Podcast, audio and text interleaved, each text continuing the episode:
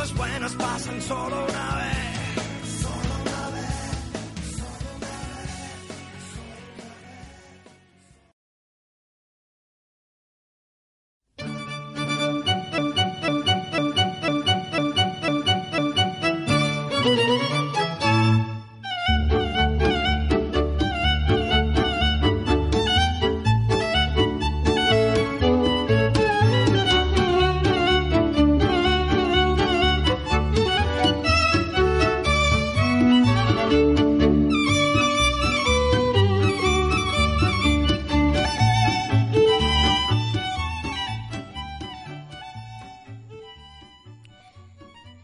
Buenas noches, radio oyentes. Bienvenidos un miércoles más, primer miércoles de enero del 2020, en que emitimos, como cada miércoles, el programa Finding Mango Art. En la emisora APQ Radio, como cada miércoles a las 9 de la noche, nos encontramos seres muy, muy humanos que queremos hablar de eso que nos interesa tanto, que es el talento el, amor al interés genuino que cada uno tenemos por nuestras profesiones, por nuestros emprendimientos, proyectos de vida. Y para eso, pues como ustedes saben, pueden sintonizar el 106.1 FM 91.5 FM Asturias y encontrar en la emisora de APQ Radio una, unas voces amigas de personas que muchas veces desconocemos, pero que por algo tienen un vínculo, una unión con nuestras propias vidas. Nos identificamos y resonamos. Sin más, damos comienzo a este programa muy especial, primer programa de enero 2020, el 2020, maravilloso, 20 para aquí, para Finding Mango Art. Y tenemos eh, varias personas eh, en torno a esta, a esta mesa y, conectadas a la onda. Entre ellas tenemos tres mujeres maravillosas, guapas, preparadas y encima simpáticas, lo tienen todo, eh, que pertenecen a un despacho de Oviedo entre leyes abogadas, pero, pero que además están, eh, trabajan en toda la península. Ellas son eh, María Escanciano García Miranda. Buenas noches, María. Buenas noches, que no tenía el micrófono. Perfecto. Buenas noches, María. También nos acompaña nuestra compañera Ana María Álvarez Menéndez. Hola, buenas noches, Paula. ¿Qué tal? Encantada de tenerte aquí por fin, compañera, por fin. Ya teníamos ganas y lo hemos conseguido y también con ellas una componente más de este trío de mujeres maravillosas y grandes profesionales, Alejandra Riesgo Paredes. Buenas noches. buenas noches, Paula. Encantada de estar aquí. Y además de estas mujeres, pues vamos a tener una nota discordante artística, eh, pero maravilloso también, Borja Villa, bailarín Buenas noches, muchas gracias. Buenas noches, Borja. Cuánto deseamos que vinieras. Lo hemos conseguido porque con tus giras, bolos y trabajos internacionales, aunque tú no quieras decirlo porque eres muy humilde, estás por el mundo, muchacho. Sí, bueno, la verdad que nos ha costado, nos ha costado, pero por fin el 2020 ha hecho posible esta. Claro, es que este tenía que ser, tenía que ser hoy por algo, porque traes más experiencias de vida y más cosas seguro que más proyectos nuevos que compartir aquí con, con los radioyentes asturianos. Y de no sabemos, porque tampoco estábamos hablando antes del alcance, ¿verdad? Bea, buenas noches, Bea. Muy buenas noches, radioyentes, una vez más aquí, con tantas ganas, ¿eh? después de un mes de, de parada. De parada navideña, que venimos bien, Beatriz Torrico Perdomo. Y ella también viene con nuevos proyectos y nuevas, y nuevas propuestas y proyectos de vida. Eso es lo que. Por supuesto. Empieza un año y empieza. Eh, pues proyectos, estudios, ilusiones. Ilusiones, es ese 2020, ¿no? Que iniciamos. Pero lo que no perdemos de vista es todo lo que nos tenemos entre manos, entre leyes. Eh, y aquí, pues bueno, vamos a, a, a, ver, eh, cuando empezamos el programa tampoco sabíamos cómo queríamos articularlo, irlo llevando. Y nos dimos cuenta que la mejor manera era hacerlo más eh, como, como haciendo unas preguntas de una a otra de ellas, puesto que tratan, trabajan tantos temas y son tan vocacionales que ponernos a hablar en específico de uno solo sería quizás demasiado pues eh, eh, intenso para el oyente, ¿no? Entonces nos pareció interesante que desde este despacho multidisciplinar que se ocupa de todas las áreas del derecho y que está aquí, como comentamos, en Oviedo, en la calle Alcalde García Conde, número 3, segundo izquierda, eh, luego les daremos el teléfono de contacto, el email, después porque vamos a tratar determinados aspectos que a lo mejor alguien pues tenga, tenga más cuestiones y, por supuesto ellas están disponibles con tiempo y en forma y, modo para contestarles eh, pues en los teléfonos o en los mails de contacto que les facilitaremos. Pueden encontrarlas también en Facebook y en Instagram y próximamente tendrán operativa una página web en la que estáis trabajando, ¿verdad, Ana? Sí, estamos en ello. Bueno, nosotras no, sino la persona encargada de... Y, estas tres socias, eh, bueno, pues lo que dijimos, tres socias, tres mujeres, tienen una amplia trayectoria, trayectoria profesional y, experiencia. Y bueno, por ejemplo, para hablar de María Escanciano García Miranda, nos lo va a contar Bea. Pues a hablar María Escanciano García Miranda, abogada colegial en el ICA Oviedo, donde desde el año 1995, especialista en Derecho Penal y, Penitenciario, experta también en recursos de amparo ante el Tribunal Constitucional y el Tribunal Europeo de Derechos Humanos, profesora también del Máster de Acceso a la Abogacía y del título experto en Compliance Penal Corporativo de la Unidad de Oviedo. Además de eso, es vicedecana del Colegio de Abogados de Oviedo. Qué bien, María, tenerte aquí. ¿eh? Gracias, Paula. Luego tenemos también a Ana María Álvarez Menéndez. Muy bien. ¿Quieres presentar tu Ana María, Borja? Venga, vamos a oír una voz de un chico. Esto es creativo. Hoy colaboramos todos. Claro Voy a presentar, la presento. Pues Ana María Álvarez Menéndez, abogada en ejercicio desde el año 2007, colegiada primero en el Ilustre Colegio de Abogados de Gijón e incorporada en el año 2013 al Ilustre Colegio de Abogados de Oviedo. Con amplia experiencia en todas las ramas del derecho, es especialista en empresas y en las materias de derecho mercantil, civil y contencioso administrativo. Es administradora concursal y árbitro de la Corte del Arbitraje de Oviedo. Forma parte de la Comisión Legal de COC. Perfecto. COE.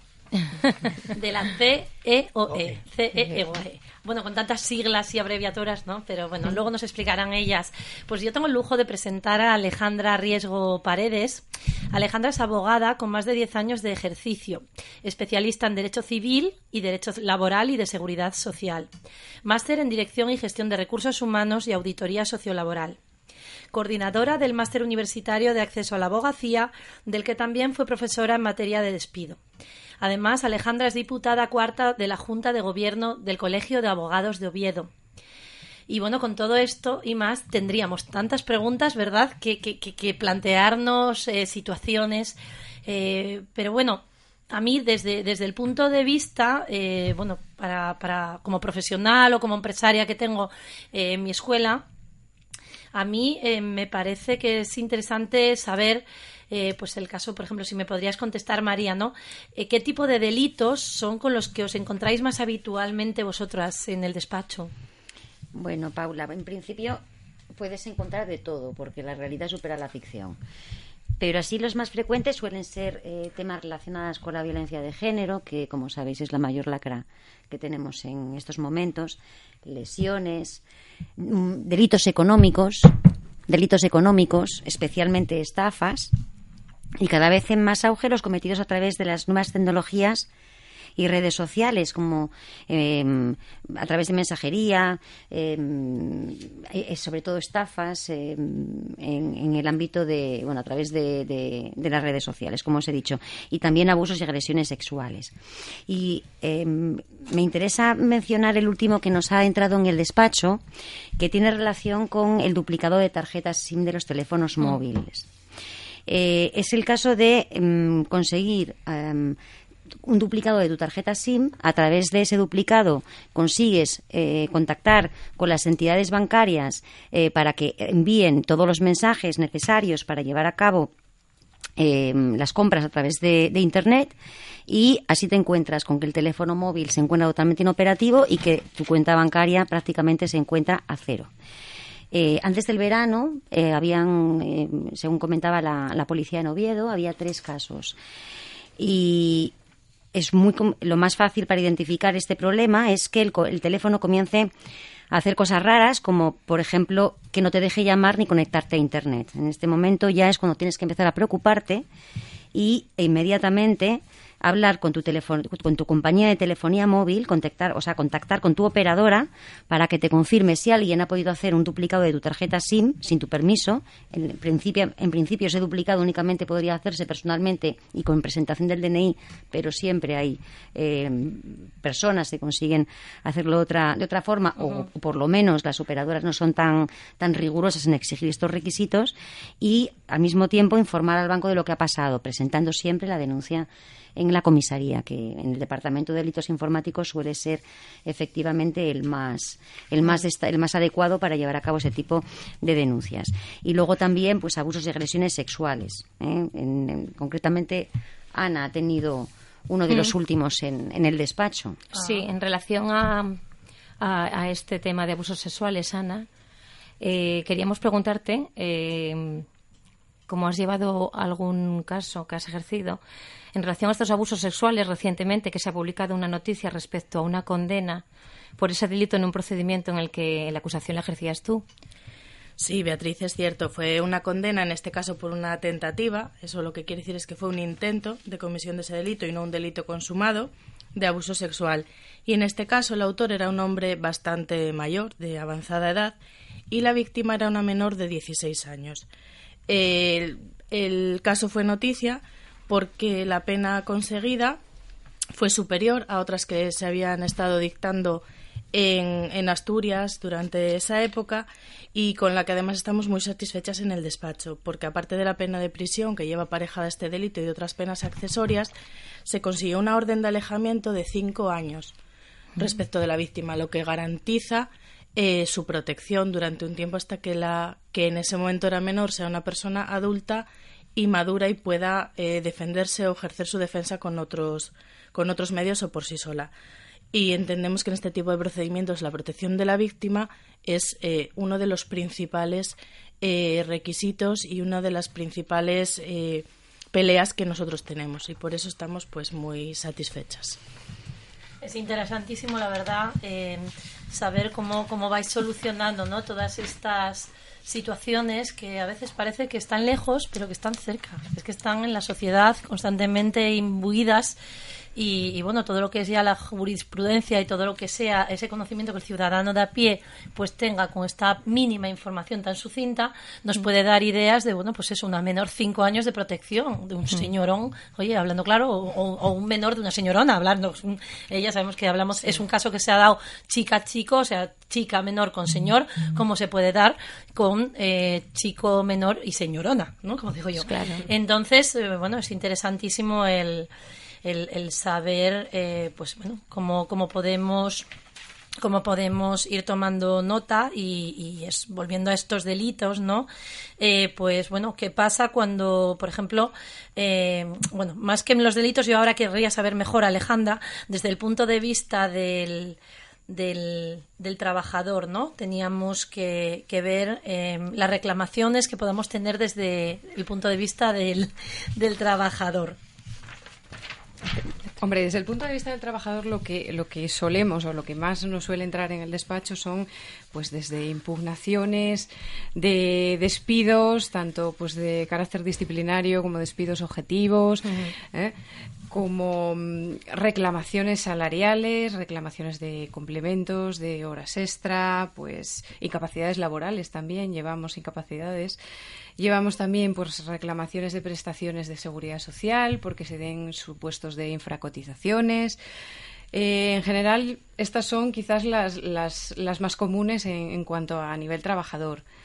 Luego, a nivel ya más de empresa, que también abarcamos esa, ese ámbito, pues ya nos vamos más pues a medidas de reestructuración empresarial, medidas estilo a pues expedientes de regulación de empleo cuando queremos hacer una extinción colectiva de trabajadores o despidos objetivos individuales, dependiendo, traslados colectivos, es decir, eh, todo lo que una empresa puede necesitar en una situación de, de crisis o de falta de liquidez, pues reducciones de jornada, eh, suspensiones de contratos durante, durante el tiempo necesario. Y luego aparte de, todo lo que es el, tema procesal, asesoramos también a la empresa de una manera, pues como una consultoría. ¿eh? jurídico-laboral, es decir, pues desde, desde el asesoramiento a la hora de comprar una unidad productiva de otra empresa que ha entrado en concurso, hasta llevar a cabo pues una due diligence o incluso pues bueno pues cartas de despido de todo tipo el desarrollo de planes de igualdad para empresas o pues una negociación de, de un convenio colectivo o la asistencia mismamente con la empresa a una inspección de trabajo. Más o menos eso es lo que de forma habitual solemos llevar en, el despacho. Y, por ejemplo, dentro del mundo empresarial, María, eh, y del ámbito de la propia empresa, se cometen delitos también, que hablamos antes de esos delitos, ¿no? Más generales, pero en este ámbito, hmm. ¿qué sucede? Efectivamente, Paula, se cometen delitos en todos los ámbitos. Eh, y, precisamente en el seno de la empresa pues nos encontramos eh, con, delitos también comunes tipo estafa, apropiación indebida, delitos societarios y alzamientos de bienes, precisamente para evitar, eh, cuando tienes una, situación de, semi-insolvencia, que en lugar de hacer frente a tus deudas y a tus acreedores, pues te decidas eh, hacer traspaso de, de, esos bienes que puedas tener a otras personas, incluso de tu propia familia, y, eso sería un delito de alzamiento de bienes, porque siempre sería para perjudicar a los acreedores.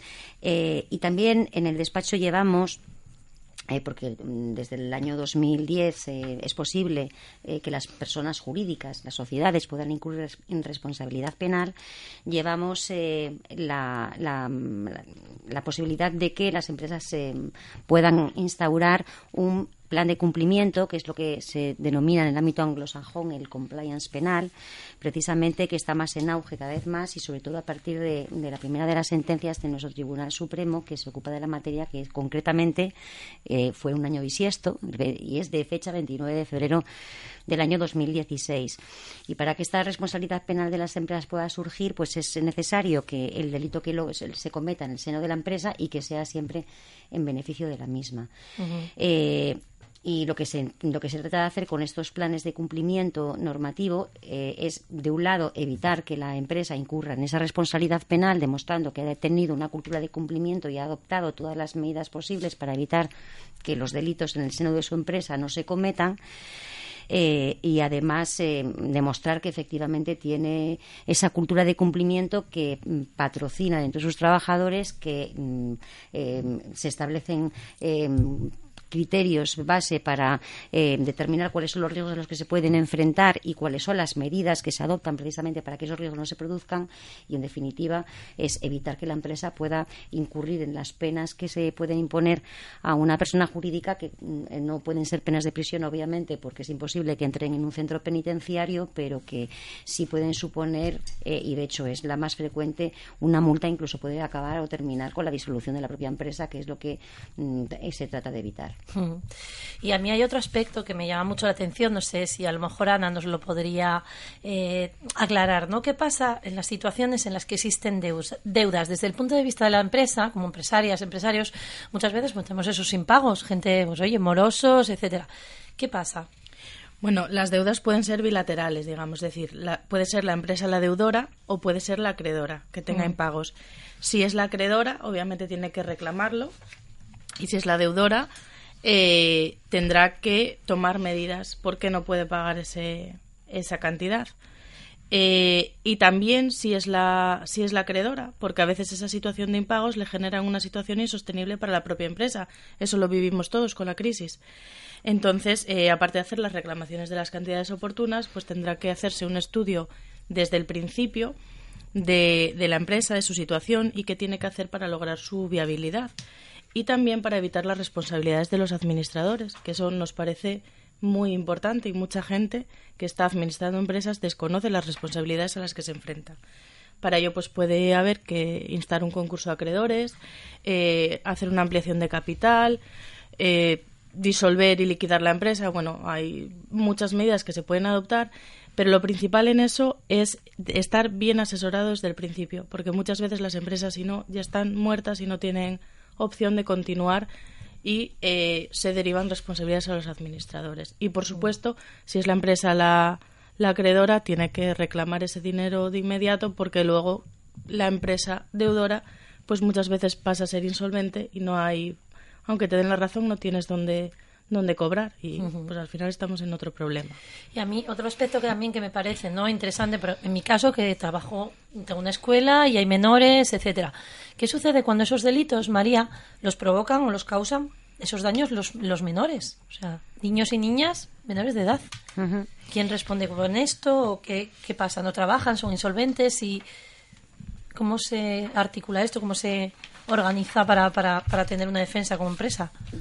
Cuando un menor comete un delito, queda sometido a, a, la jurisdicción de menores, que no es idéntica a la de los adultos, todo lo contrario. El fin de esta de los tribunales de menores o de los juzgados de menores es precisamente adoptar una, ni siquiera se llama pena la sanción que se le impone, sino medida, medida, eh, medida de seguridad. Y en ese caso lo que se hace con ellos es eh, tratar de reeducarles y evitar que en el futuro, una vez que alcancen la mayoría de edad, puedan cometer delitos.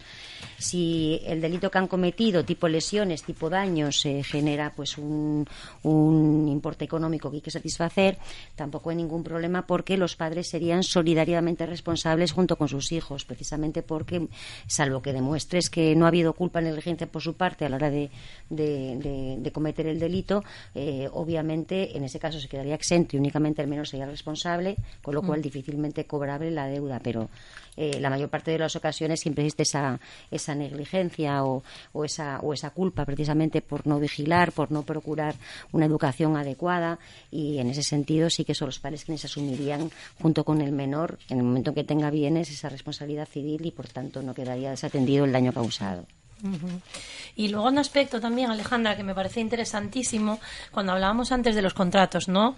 Y alguien, oye, no estás contento porque muchas veces contratamos gente que, que bueno, que están, que no han trabajado, no tienes, mm, pues, de dónde sacar la información adecuada para valorar, etcétera. Tú contratas y en esto no estás contento. Eh, ¿Qué puede hacer una empresaria o un empresario en estos casos de contrataciones? Hombre, en estos casos eh, la ley nos, de cierto modo, nos ampara, ¿eh? desde el punto de vista empresarial, nos ampara de la siguiente manera, es decir, existe la posibilidad de que tú durante un plazo puedas despedir al trabajador ¿eh? de, manera, eh, de manera libre, por decirlo así, sin ningún tipo de justificación, sin ningún tipo de, de carta de despido, sin ningún tipo de preaviso. ¿eh? Y esto es lo que, lo que se denomina el periodo de prueba.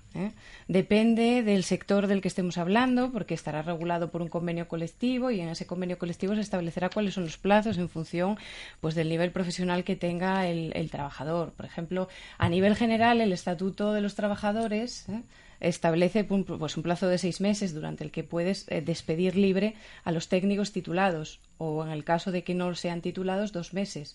Entonces, pero bueno, ya cada convenio colectivo y dependiendo del sector en el que te encuentres ya, ya se establece una otra periodicidad dentro de la cual eso es un desistimiento libre del empresario sin causa, sin justificación y de una manera, bueno, eh, digamos, mm, justificada, amparada y limpia, por decirlo así. Claro, es que es complicado porque muchas veces perdón, te ves en la situación de que, oye, que tienes que darle un toque de alerta, se lo das verbalmente, le das a entender, pues, oye, esto es que aquí nuestra cultura interna de empresa es así, hay otras cosas que ya son de obligado cumplimiento, como si llegara a, tiempo, o si nos va a llegar, pues, avisar, etcétera, y bueno, claro, vas viendo, ¿no? Detalles. Pero si en esto te encuentras ya con un caso que ya empiezas a ver que son seis puntos, que incumple, que encima excede y, se mete hasta en líos que te pueda meter a ti de, pues, tener un grupo de WhatsApp con los alumnos, que son tus alumnos, son tus clientes y tener su propio grupo y que, etcétera hay una serie de circunstancias que a lo mejor vas, vas indicando, le envías un email, como digo, harto email, y le dices, mira, punto uno, dos, tres, tal día, llegaste tarde, tal, tal. Oye, mira, date cuenta que esto es un contrato de trabajo.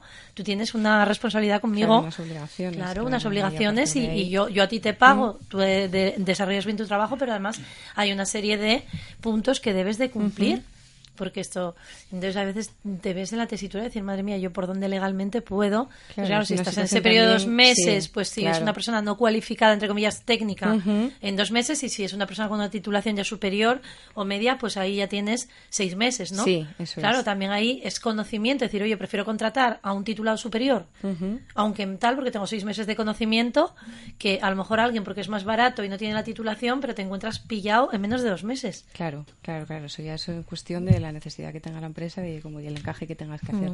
Luego ya cosas distintas, pues es que se dé un incumplimiento, en esos casos para eso está el, despido disciplinario.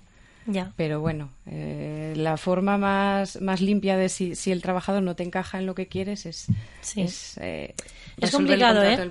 A día de hoy yo la verdad que veo que también la cultura que tenemos, los nuevos jóvenes que van entrando a trabajar, es diferente a como nosotros, que éramos más de mantener un trabajo para X años, ahora no, ahora te mueves ya por tu propio proyecto de vida, de lo que hablamos, no vea el proyecto de vida, eh, los intereses personales por encima de todo. Y es para mí, punto, y el resto que se adapte o yo me, me, cambio, ¿no? Entonces, al final llega un punto en que, en que dices, pues bueno, tienes que trabajar con millennials y tienes que trabajar a lo mejor con gente de 60 años, gente de 21 y tú que estás por aquí por los 40. Entonces, claro, el trabajo en equipo eh, es, es, complicado y a veces ser el que lleve la batuta y tenga que dar las indicaciones a un grupo de, de trabajadores, pues es duro. Es duro. Eso no nos entrena. Es como lo de tener un hijo que vienes con, no vienen con un libro bajo el brazo de cómo va a ser. Pues lo mismo para ser empresario o, contratador o, o, bueno, o, jefa, entre comillas, ¿no?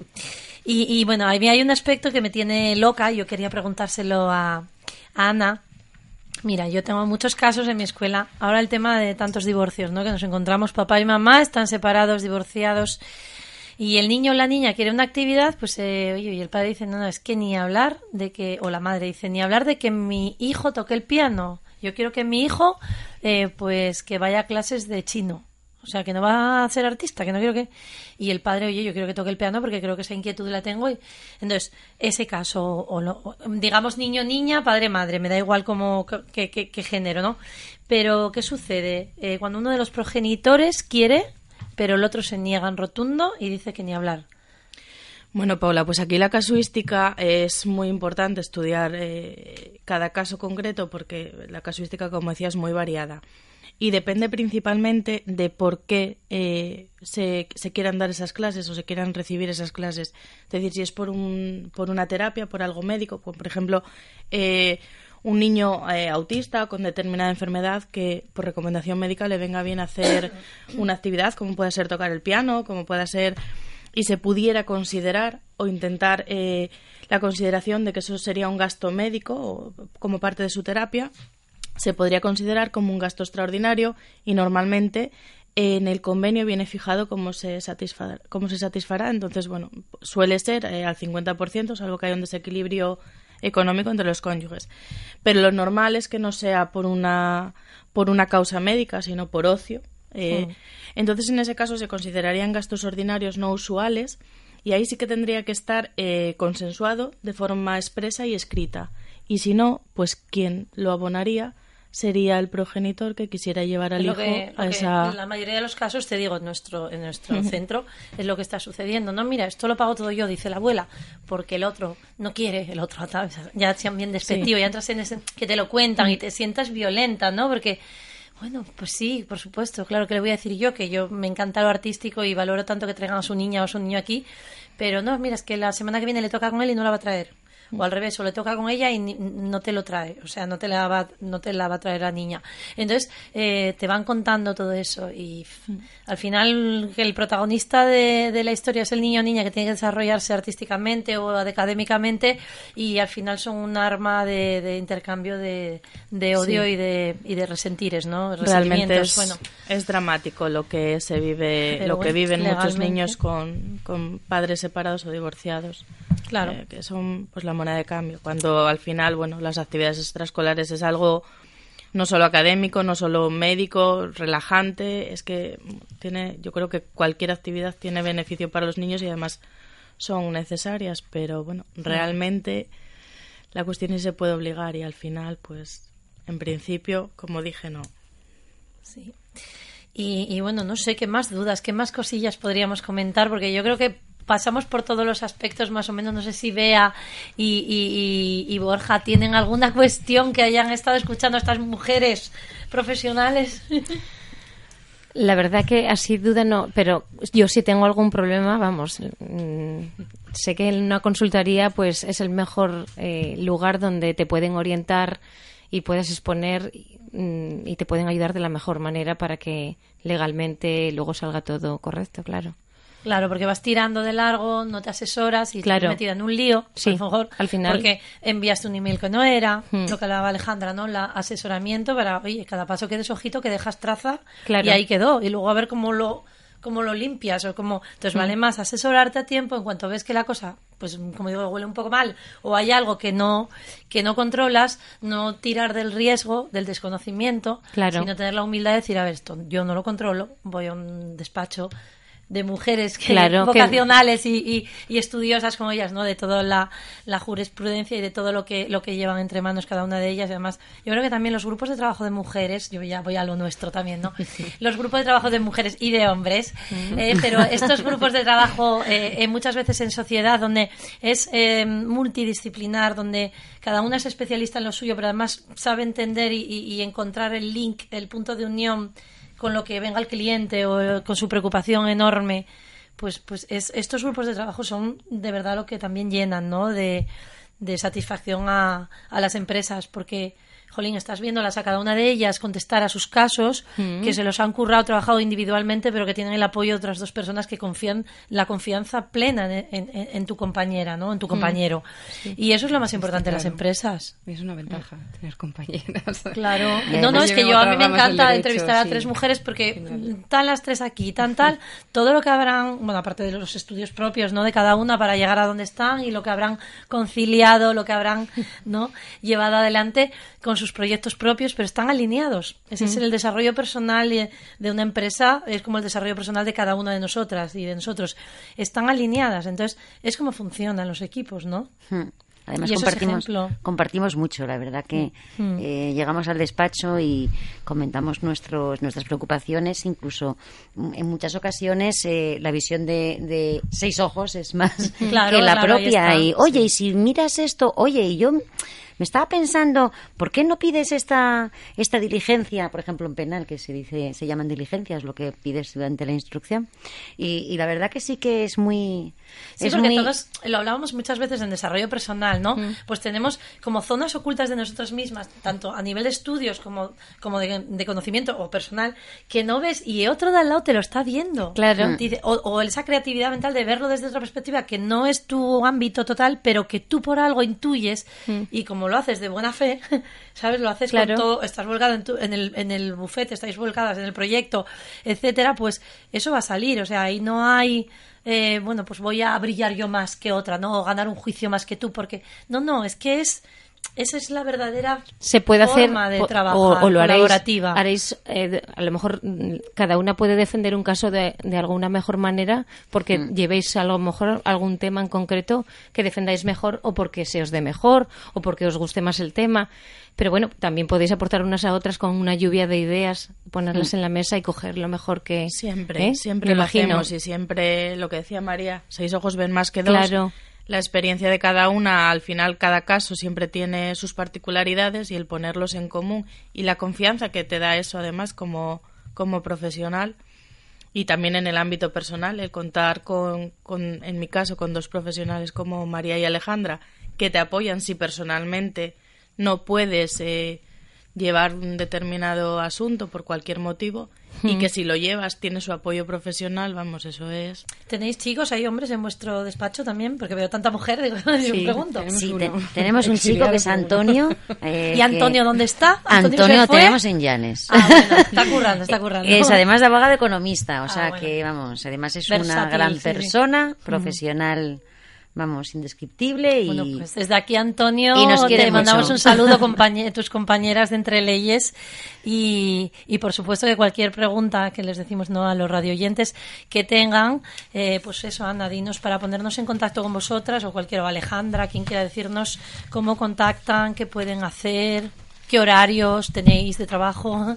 Bueno, pues os digo, nosotros estamos, bueno, el horario de trabajo, eh, no, te, no te diría un horario fijo porque nosotros estamos, si no está una, está otra, con lo cual siempre hay alguien en el De despacho. guardia, estáis como de guardia. Estamos de guardia 24 horas. Y algún día incluso hasta las 12 de la noche. Sí, sí, vamos. el- estamos de guardia, si no estamos en el despacho, estamos en el móvil, conectada siempre. Eh, nuestro teléfono es el 984 70 37 75. Estamos en la calle García Conde número 13 es segundo izquierda de Oviedo. Y nuestro email es al que podéis dirigir cualquier consulta que tengáis, es despacho arroba entreleyesabogados.com. Estamos también en Facebook y en Instagram. De momento eh, tenemos la página web, como, como has dicho Paula, en, en, proceso. Pues seguro que será una pedazo página web que visitaremos y, que, y, que, y que ya conociéndoos a vosotras en persona también, oye, el desvirtualizar, porque yo, bueno, habla, oía hablar de vosotras por, por Ana como compañera, ¿no? En otros proyectos que estamos. Y, y bueno, yo decía, Jolín, debe tener un grupo de trabajo realmente bueno, ¿no? Porque se la ve cómoda, se la ve, bueno, desarrollándose mucho profesionalmente y aparte de su vida personal, pero, pero claro, luego cuando ya ves, ¿eh? cuando, cuando os escuchamos y cuando ves eh, cómo empastáis una con la otra, con, con todos los temas, eso yo creo que desde el punto de vista de la clientela, es lo que nos tiene que dar, conocer a la persona que hay detrás del profesional, ¿no? Y, y sobre todo que, que no hay límite en ese horario, no hay límite en la cantidad de estudio, lo que se lee, lo que se haya que leer, cualquier letra pequeñísima que a otros nos dan mucha pereza. Vosotras estáis ahí con la lupa. Buscando jurisprudencia. buscando y buscando, finding jurisprudencia.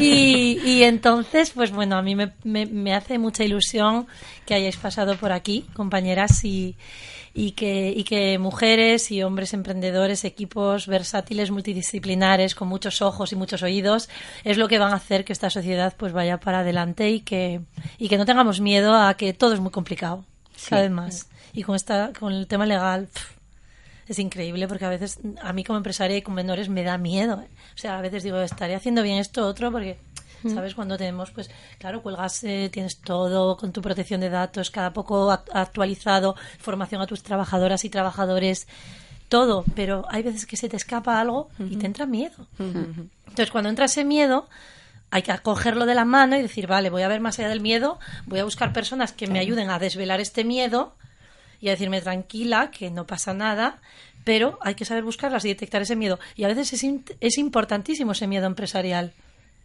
porque puede haber gente kamikaze en la empresa. Entonces, para eso están grupos como vosotras, bueno, y vuestro compañero, ¿no?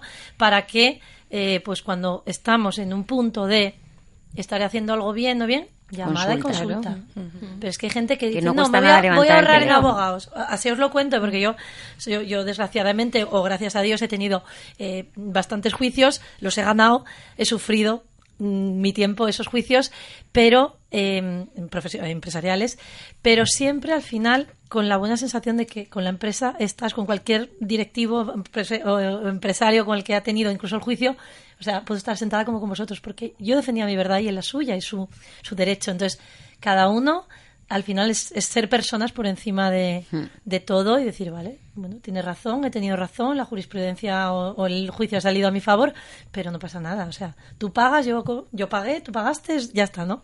Entonces, siempre de mano de abogados. Y hay gente que tiene miedo, ¿eh? Os digo en serio, porque es como, es que te metes y no sabes cuándo sales, Claro, etcétera. No, ojito, es que gracias a ellos saldrás.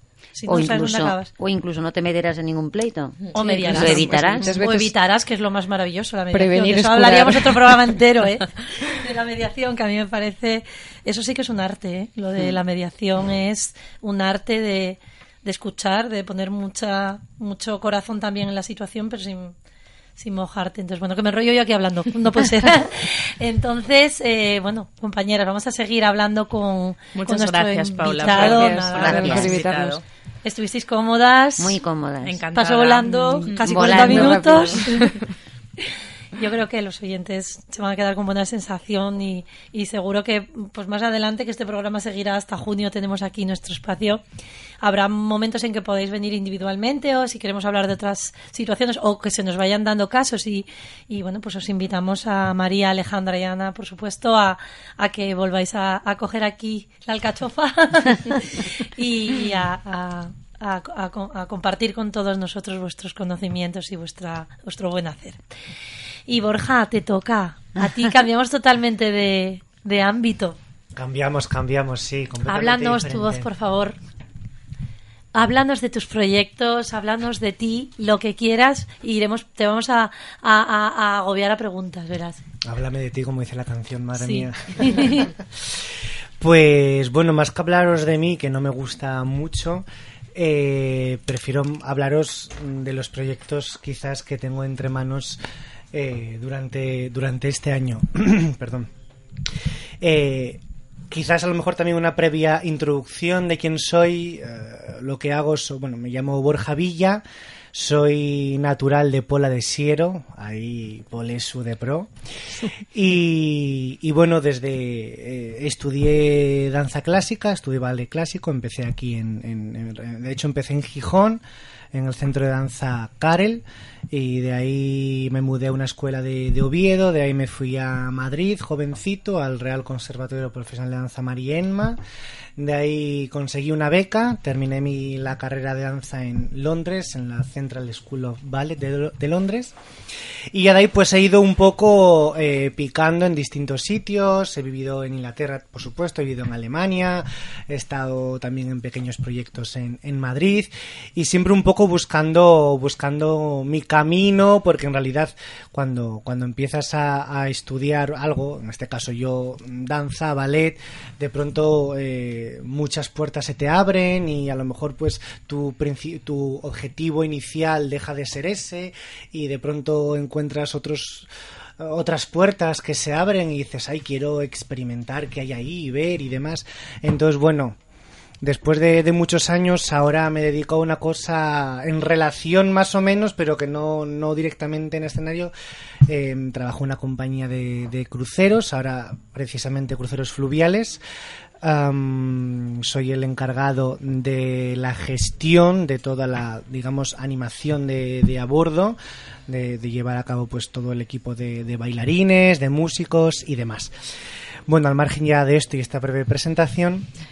Eh, excelente presentación. excelente. Sí, bueno, bueno, bueno, nada. Eh, pues mira, proyectos. Eh, este año 2020 comienzo ahí a lo, a lo grande. Tengo una, organizo una masterclass el próximo 18 de enero en Pola de Siero. Con un amigo bailarín, él es eh, es ya ex bailarín solista de la compañía de Víctor Ullate, ya que bueno, hace unos meses antes de que terminara el año se, se disolvió esta compañía. Eh, y bueno, no voy a entrar en detalles de por qué, ni cómo, ni cómo, ni cuándo, ni dónde, pero eh, el caso es que ahora sí que él es ex bailarín. Y vendrá a darnos una, una clase, además, algo así muy novedoso, yo creo que aquí en Asturias, que es una clase en la que se mezcla la danza clásica con la contemporánea. Es, digamos, eh, clásico contemporáneo. Qué fusión más buena, ¿no? es, una... cosa que te dan un curso de una cosa o de otra, Sí, pues... Eso no, es muy innovador. En, digamos, en, Londres, yo este tipo de clases ya las he tomado muchas veces en Pineapple, es una escuela londinense, londinense eh, se llama Contemporary Ballet. Es como una clase, digamos, digamos que en esencia es una clase de ballet con su barra, su centro, pero con movimientos más... Eh, digamos, con movimientos más. Mm, un vocabulario mm, más ampliado de, digamos, la danza clásica, ¿no? Con más movimiento. Con más movimiento. Y bueno, me parecía muy interesante y dijimos, pues venga, vamos a, vamos a ello. ¿Y qué día es el curso? Cuando 18 de enero, 18 de enero este, las... este sábado no el siguiente. O sea, 18 no espera. En tres fines de semana. Sí, sí, sábado 18, sí. O dos, bueno, sí. dos, dos ya queda dos, Ya el tiempo vuela. Sí. Y luego pues también habrá con él un taller, un taller coreográfico, clase más más taller, tendrá una duración aproximada las, las dos los dos las dos clases de unas dos horas, dos horas y media. ¿Y qué edades para qué está el rango de edades para quien Pues está enfocado más que edad mm, yo creo que está enfocado más a nivel, es decir, abierto ah. a todo tipo de, de gente, pero bueno, gente que tenga conocimientos de, de, danza, ni un nivel de iniciación, ni pero bueno, algo que tenga un nivel medio para poder, por lo menos poder seguir la, la, clase. No tiene un nivel definido, es decir, exigimos que sí que haya mm. unos conocimientos ¿Y el lugar me habías dicho en que...? Será en Pola de Siero, en el Polideportivo Antiguo de, de Pola de Siero, que bueno, a través del Patronato Municipal de, de, Deporte de Siero, pues nos tenemos ahí un acuerdo y lo haremos en, en un espacio del Polideportivo.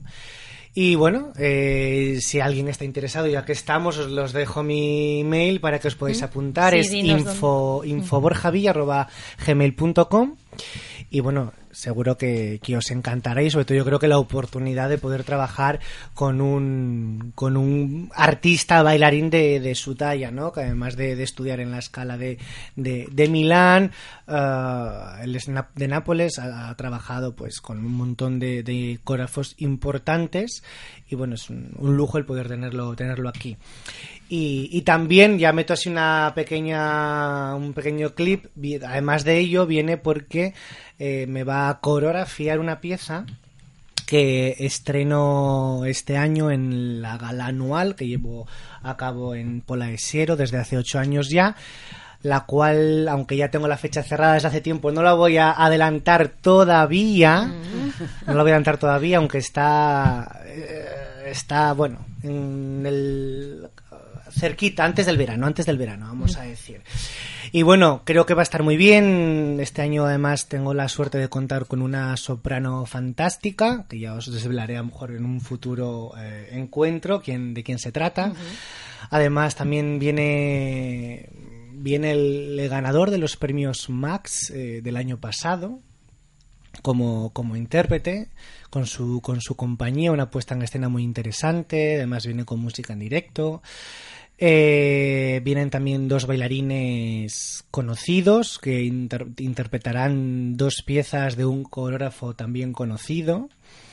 Todo esto. Qué, qué, intriga, ¿no? Todo sí, todo, sí, claro. Estoy dando pie a una posible invitación en un futuro Por donde supuesto, venga no, a claro, eh, desvelarte a... todos estos Totalmente secretos. de acuerdo, más cerca de la fecha para que ir creando a la gente pues esa expectación y, y luego además eh, para que la gente se vaya quedando con los nombres y sepa los contenidos. Eso es interesante. Así que ya nos dices cuándo y, y siguiente programa. Y bueno, yo pues eso, presento una pieza, una pieza, presento dos este año. Um, voy a hacer un, ahora que no creo que me estén escuchando desde aquí, un regalo bueno, a, no se sabe. nunca se sabe, a mis amigos. Este año les voy a hacer un, siempre he intentado homenajear en la gala, bueno, pues desde mis padres a ciertas personas a... y este año yo creo que es el año de mis amigos, con lo cual se lo voy a dedicar a, a ellos. Estoy ahí dándole vueltas a, a la cabeza. Y luego también presento otra pieza con la soprano, con pianista, con la coreografía de, de Mariano. Eh, y además es un, un, proyecto que, bueno, creo que va a ser muy especial, sobre todo porque va a ser todo entre amigos. Eh, la música que he elegido es una canción muy conocida de Mercedes Sosa. Eh, y bueno, creo que va a ser un momento muy bonito este. este. Y nada, habrá una, una participación asturiana, por supuesto. También este año, así por casualidad, también hay otra participación, creo que muy especial, de, de un bueno, de otro grupo de, de baile español. Y, y bueno, y en principio por ahí, por ahí. Estoy también trabajando en un posible curso de, de verano, ya que este año eh, llevé a cabo por primera vez en Pola Esiero. Un... Sí, que yo asistí, asistí. Efectivamente, es verdad. Sí, y a las, sí, sí, a las sí. chicas asistentes, me encantó. Que nos encantó, sí, de verdad. Y pues estoy trabajando hoy este año a ver si pudieran ser incluso dos semanas. Bueno, estoy ahí en negociaciones para, para este curso, pero bueno, seguro que también muy pronto. Sí, pues sobre todo estos cursos hay que anunciarlos con tiempo, ¿no? Porque la gente parece que no, pero agendamos y vamos organizando pues el verano por semanas, por vacaciones, por lo típico. Los niños van a un campus de este tipo, eh, viaje con la familia, voy a ver a los abuelos al pueblo, tal. Y luego, pues si hay un campus, o, o sea, si hay una, una, un workshop o hay un, un curso de verano de dos semanas, semanas, pues claro, hay que tenerlo para que esas niñas y niños o quienes vengan lo, lo tengan bien en el calendario, bien guardado Sí. la fecha, ¿no? Entonces ahí tendrás que anunciarlo. Sí, bueno, sí, las fechas ya están, de hecho, eh, va a ser en julio, pero quiero antes de anunciar nada cerrarlo un poco más. La Lógico. próxima vez cuando, cuando, Cuando me vuelvas a claro, invitar, claro, pues me ya os confirmaré todo.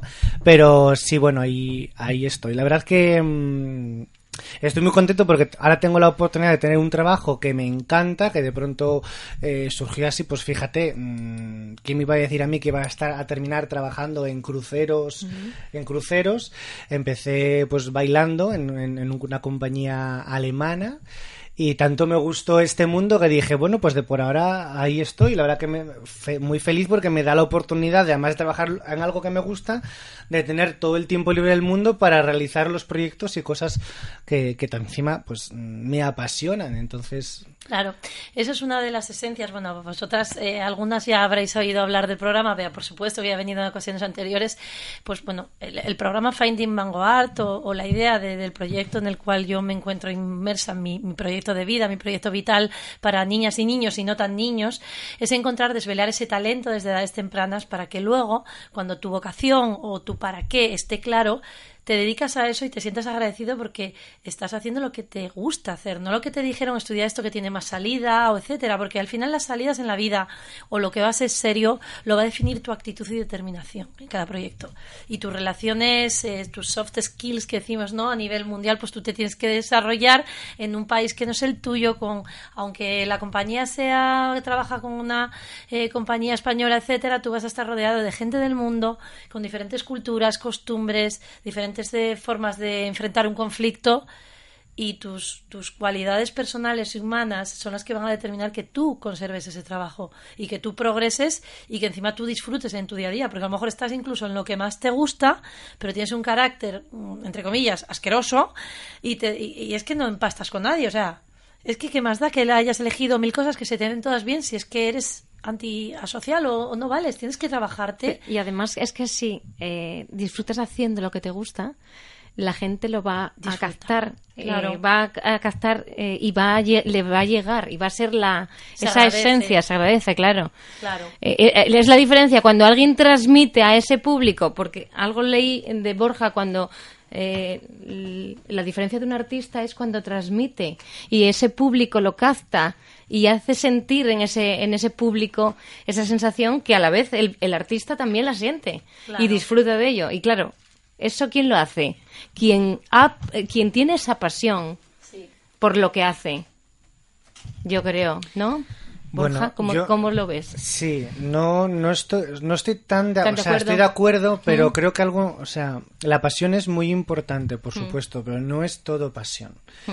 Yo creo que también es em, que tú sirvas para ello. Puedes tener mucha pasión y muchas ganas, pero si no tienes el talento de, de, yo, por ejemplo, con el paso del tiempo me he dado cuenta de que a lo mejor sí podría llegar a ver, o sea, podría haber tenido el talento como bailarín clásico y seguir bailando como bailarín clásico, pero luego tampoco sé si realmente quería eh, o no serlo, ¿sabes lo que te quiero decir? Sí.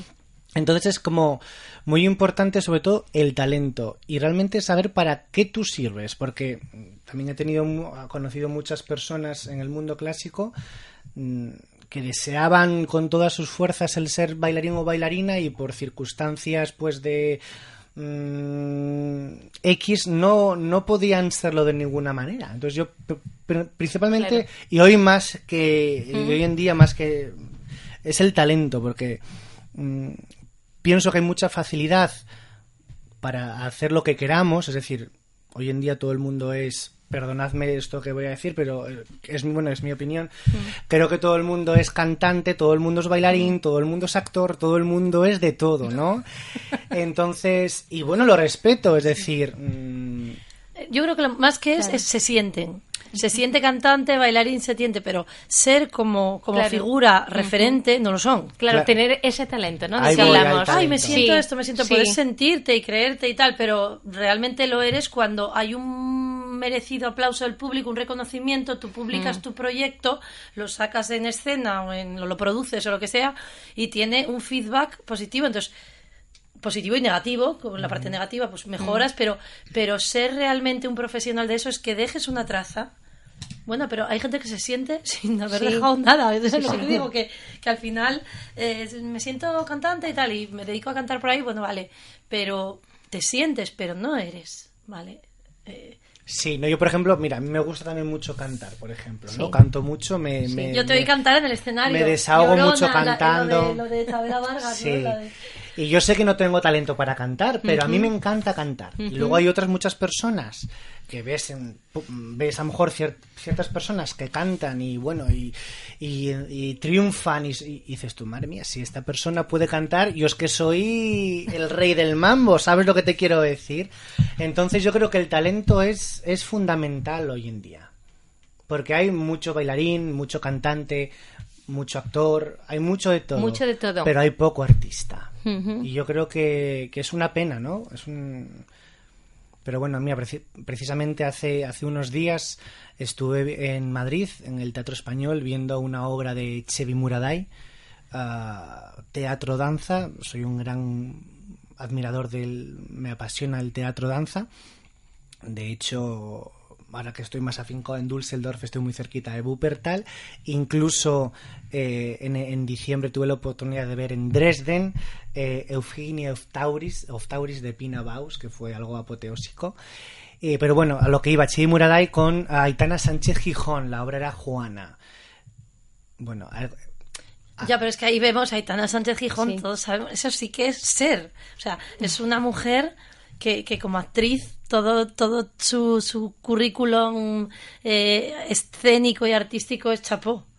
Sí, Yo no creo que nunca haya hecho, entre comillas, una cagada esta mujer. O sea, no puedes decir, es que eso fue mediocre. No, siempre fue excelsa y excelente lo que hizo. Entonces, claro, pero me imagino que a estas alturas todo lo que haga será de ese nivel. No, no la sigo, ¿eh? pero bueno, yo sí, lo que... no, hablamos de, de, de, de, ese talento, ¿no? Del talento es, quiero decirte, hay muchos actores, pero bueno, es el, ver algo con, talento y así haciendo ya un matiz, un poco de publicidad, hmm. eh, no os la perdáis porque aunque está todavía en trámites de confirmación, es posible que el 20 de junio eh, esté, esté en Avilés. Ah, qué bien. ¿En Juana. sí. Eh, sí, bueno, está todavía pendiente en confirmación. No sé exactamente en qué teatro, pero sí que en, ah. en Avilés. Merece la pena, es una obra fantástica.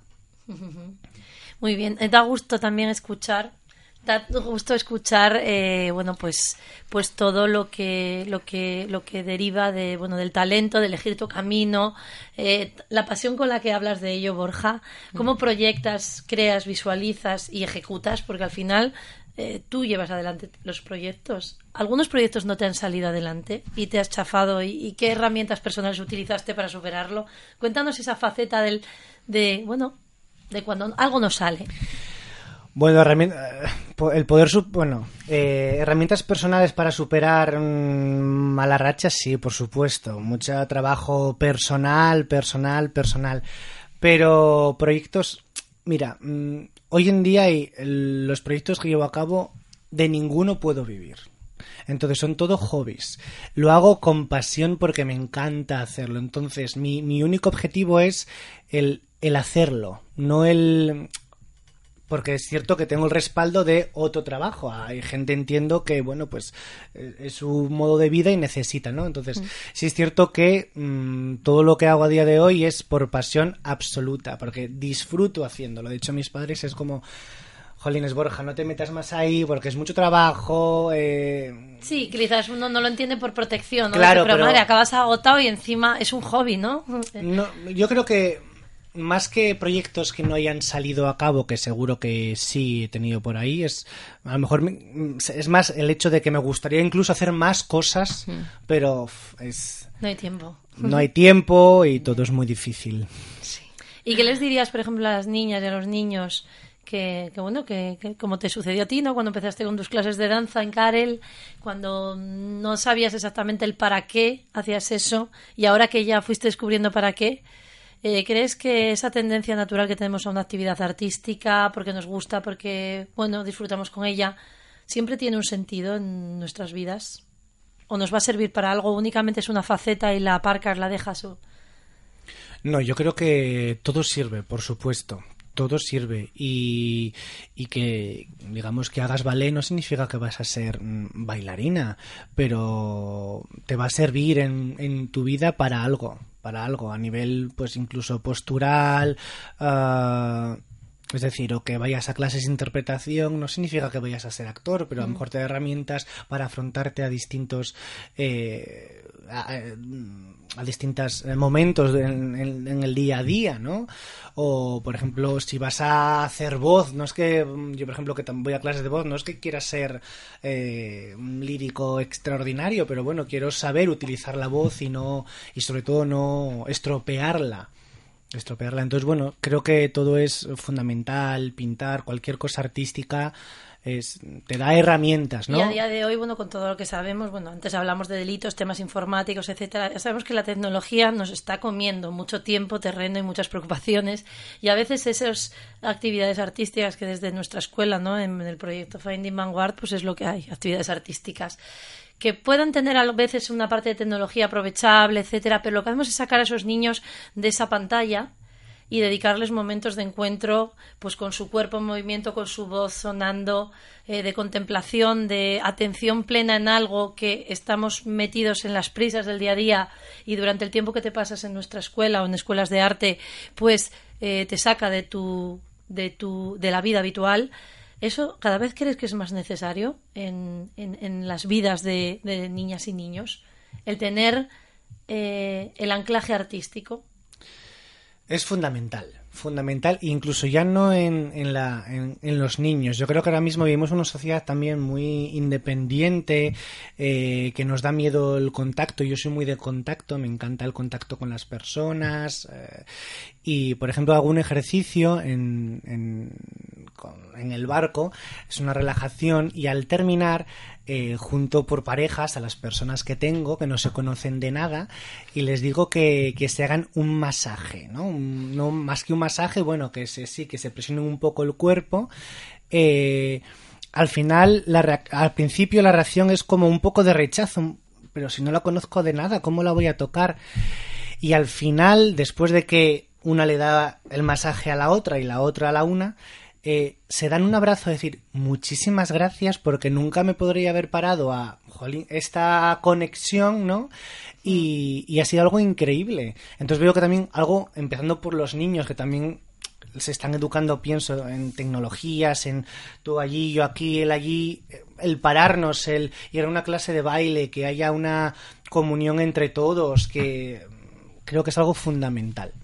Sí, desde las clases, por ejemplo, artísticas, desde las disciplinas artísticas, siempre tenemos acceso a características o a, o a puntos donde muchas veces, pues en un aula normal, al uso, no salen, ¿no?